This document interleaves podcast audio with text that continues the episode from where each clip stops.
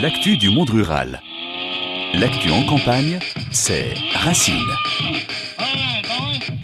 Racine, bienvenue chez nous. Bonjour et bienvenue, c'est Racine, le magazine du monde rural, le monde paysan, mais pas que, car il y a aussi des urbains repentis et des néo-ruraux, des cafés associatifs et des combats quotidiens. Racine, un invité, parfois un débat, mais pas ce samedi.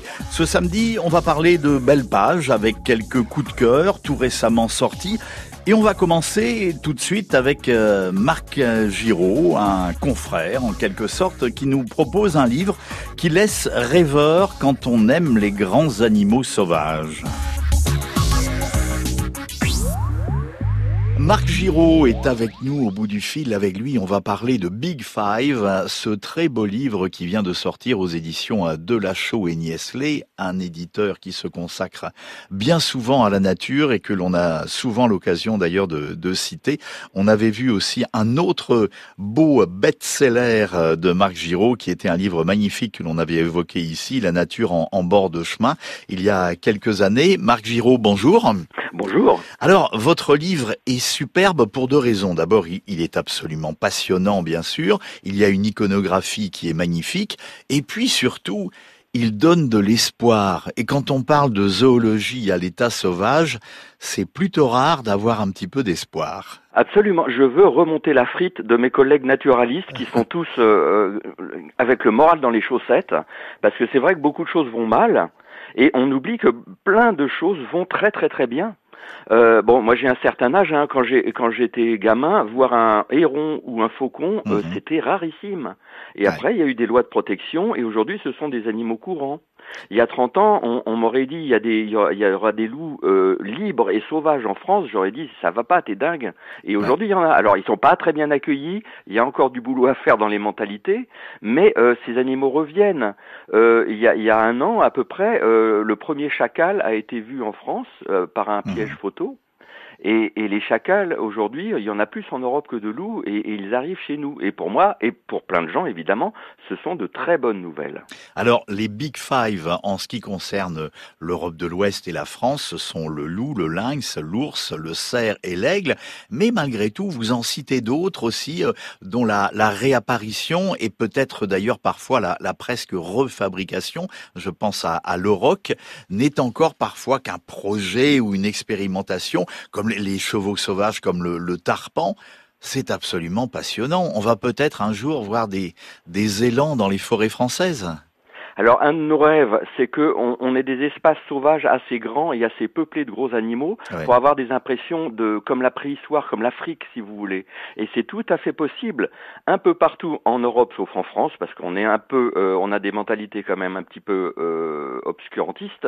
Euh, aux Pays-Bas, par exemple, bien plus peuplés que nous, avec très peu Mhm. d'espace, Ouais. il y a des grandes réserves avec des bisons et les gens se baladent autour des bisons, des, chevaux, des chevaux sauvages, des reconstitutions de, de rocs, effectivement, euh, et, tout ça, ça se passe très très très bien. Et maintenant, euh, dans ces réserves, par exemple, euh, quand un animal meurt, il y a des centaines de vautours qui viennent, qui traversent la France, la Belgique, et qui viennent nettoyer le- les, les, les dépouilles des animaux. Et, et il y a de nouveaux écosystèmes fantastiques qui se recréent. Et chez nous, il n'y a rien. Euh, Des bisons, par exemple, il y en a un troupeau sauvage en, en Allemagne, c'est quand même euh, Ouais. la- à une seule frontière de chez nous. Et, mais euh, ici, euh, pour l'instant, il n'en est pas question, et c'est bien dommage. Vous avez de l'espoir également sur la réaction, vous parliez d'obscurantisme, des, euh, bah, ce sont souvent les éleveurs, il faut bien le dire, hein, qui, prennent le, le fusil, qui prennent le fusil. Euh, vous pensez que ça peut quand même se retourner en ce qui concerne surtout, bien sûr, euh, le lynx, l'ours et, et le, et le loup? Est-ce qu'il y a une petite évolution euh, qui serait optimiste également là Alors, je suis optimiste à long terme, mais pas à court terme. Ouais. Pour l'instant, c'est c'est pas aux éleveurs que j'en veux, parce que euh, beaucoup d'éleveurs n'aiment pas les prédateurs, c'est normal. Mhm. Euh, c'est c'est des soucis pour eux. Hein. On, on- être pour le loup, c'est pas être contre les éleveurs.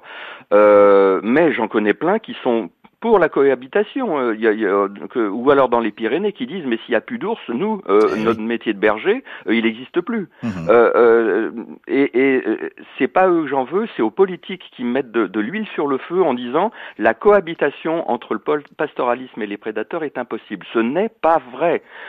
ça, ce n'était pas vrai avant chez nous, ce n'est pas vrai autour de chez nous, et il n'y a pas de raison que cette exception française soit cette espèce d'hystérie anti-loup et anti-ours de quelques-uns qui sont très violents, mais qui ne représentent pas ni tous les éleveurs, ni euh, tous les bergers évidemment, et ni la, volonté des, citoyens français, parce qu'il y a aussi une histoire de démocratie.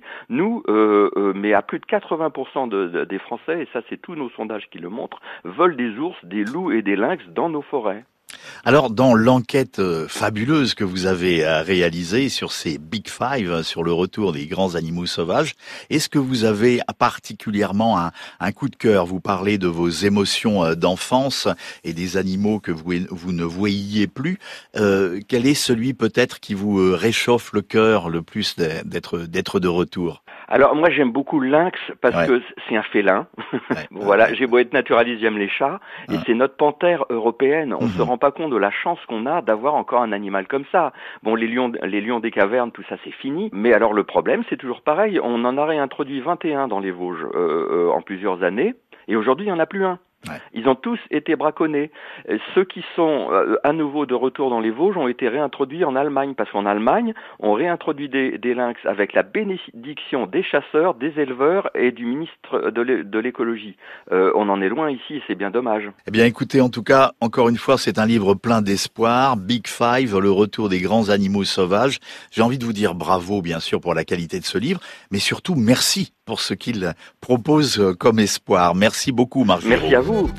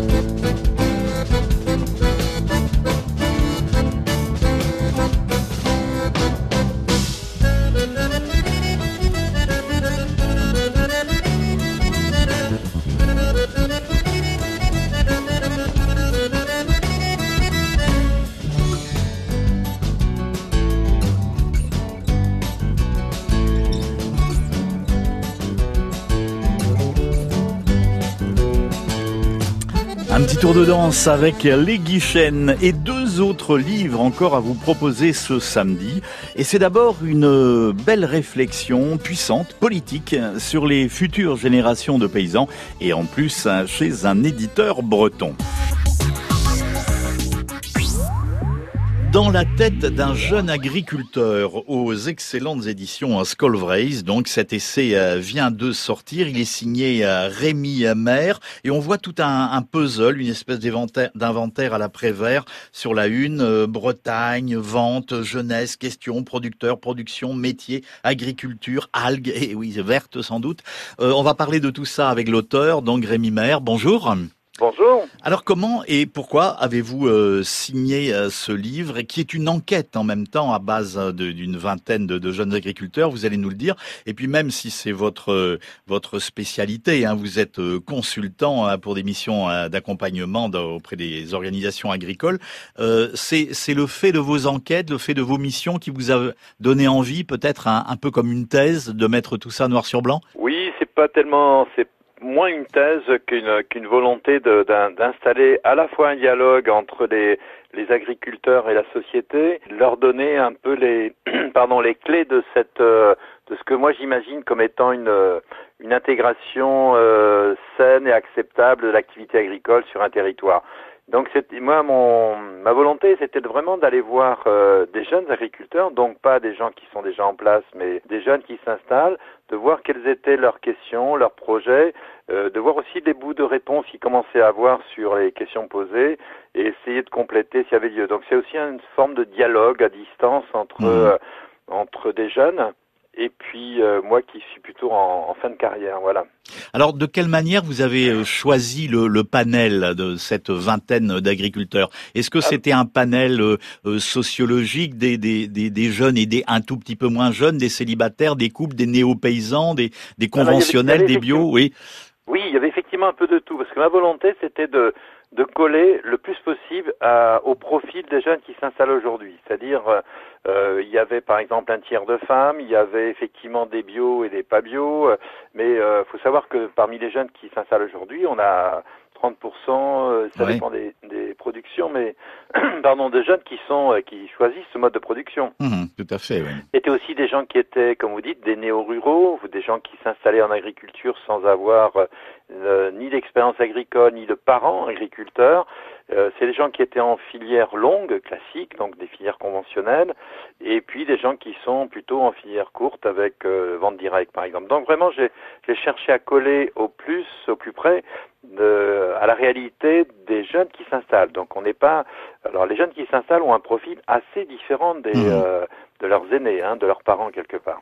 Alors beaucoup de, de chapitres, hein, vous avez abordé euh, toutes sortes de, de, sujets qui vont évidemment de, de la problématique de, l'environnement, la qualité de l'eau, je parlais des algues vertes tout à l'heure, et puis le, le, futur aussi, le contexte familial ou non, euh, la Bretagne en particulier, puisque c'est là que vous avez euh, travaillé. Et puis il y a un chapitre qui m'a intéressé, qui m'a interpellé aussi, bien sûr, puisque nous sommes sur France Bleu Armorique, c'est le rapport de la, de la presse, des médias, des journalistes avec euh, le monde rural et plus précisément le, monde paysan, le monde de la presse et le monde des réseaux sociaux aussi. Euh, je crois qu'il y a, il y a un, malentendu, pardon, assez important entre euh, les, les, agriculteurs et aussi les jeunes, et puis et puis la société. Les, Beaucoup d'agriculteurs pensent qu'ils sont mal vus de leur de la société, je pense des Bretons notamment, alors que toutes les études d'image qui sont euh, répliqué depuis depuis longtemps en Bretagne comme ailleurs montre que les agriculteurs ont plutôt une bonne image mhm.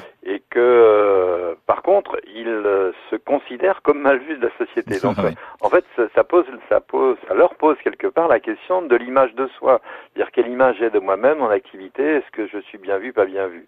Mhm. Et donc ils ont tendance peut-être à à se focaliser sur les mauvais traitements, parce qu'il y a des fois effectivement il y a des problèmes qui sont sur la table, mais les problèmes qui sont liés aux agriculteurs eux-mêmes ou liés à, à, des questions qui leur sont posées. Alors ils prennent ça des fois comme des attaques. Il y a des fois des, des attaques, c'est vrai, mmh. on le voit de manière très explicite, notamment pour les, les éleveurs aujourd'hui qui sont remis en cause dans leur activité d'élevage. Mais il y a aussi tout simplement des questions. C'est pourquoi vous faites ça? Qu'est-ce qui, euh, euh, pourquoi vous faites pas autrement? Qu'est-ce qui euh, vous conduit à, à, avoir tel et tel type de pratique agricole? Donc il y a, il y a une forme de, de questionnement et, et les gens aujourd'hui, les agriculteurs, les jeunes notamment, peuvent être un petit peu euh, perturbés, bousculés par les images qui, qui sont données d'eux et euh, bon, certains d'entre eux le vivent plutôt pas si mal que ça, et d'autres le vivent comme étant une sorte de remise en cause de, hmm. de, de, leur métier. On y apprend beaucoup de choses. C'est un livre qui est aussi un miroir, d'ailleurs, pour les agriculteurs, jeunes ou moins jeunes, qui le, le liront, et puis euh, qui permet de découvrir aussi euh, notre monde rural dans la tête d'un jeune agriculteur aux éditions Skullbrace. Euh, merci, Rémi Maire. Merci.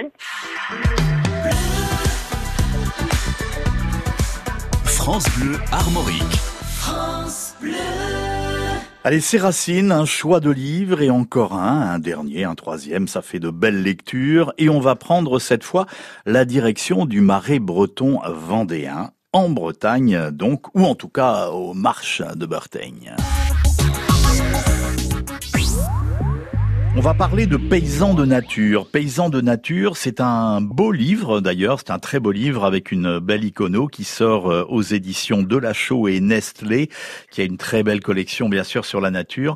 Paysans de nature, sous-titré Réconcilier l'agriculture et la vie sauvage, parce que c'est loin d'être une évidence et de plus en plus euh, malheureusement. Alors on va en parler avec euh, l'un des co-auteurs, qui est une auteure d'ailleurs, euh, Perrine Dulac. Bonjour. Bonjour. Alors vous êtes chargée de mission à, à la LPO.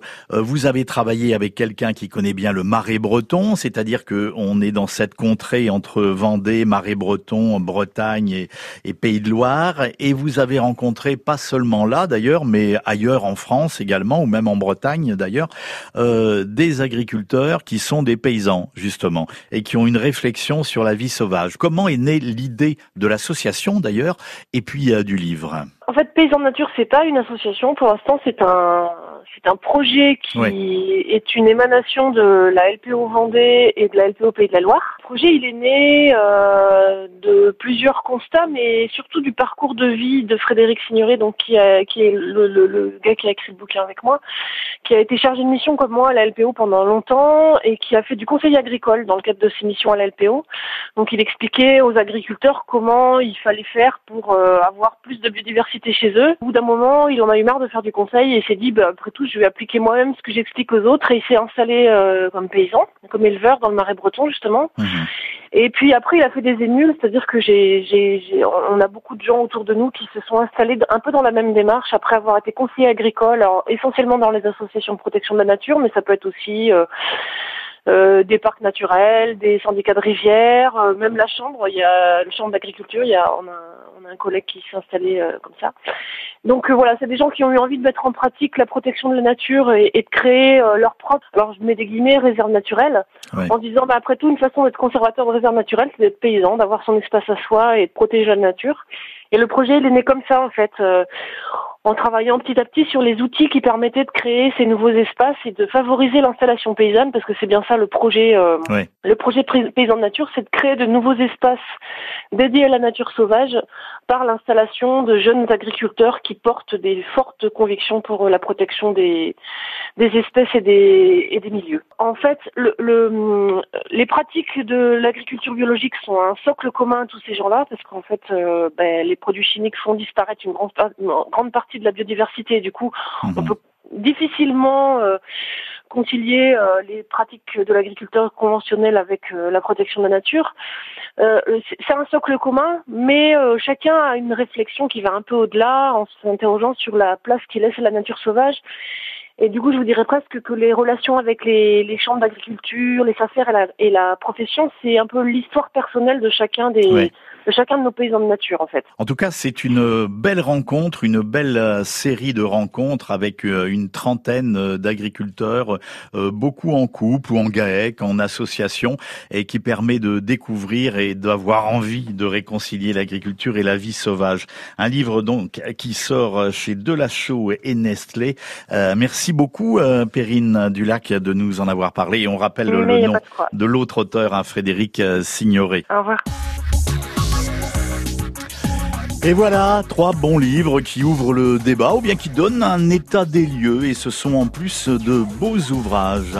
Racine, ainsi, c'est fini pour ce samedi. Alors n'oubliez pas, si vous êtes coincé dans un embouteillage ou sur un rond-point, dites-vous que là-bas, au-delà des talus, quand ils ne sont pas rasés, il y a de la vie et ça, on en parle le prochain samedi. Passez un très bon week-end sur France Bleu Armorique.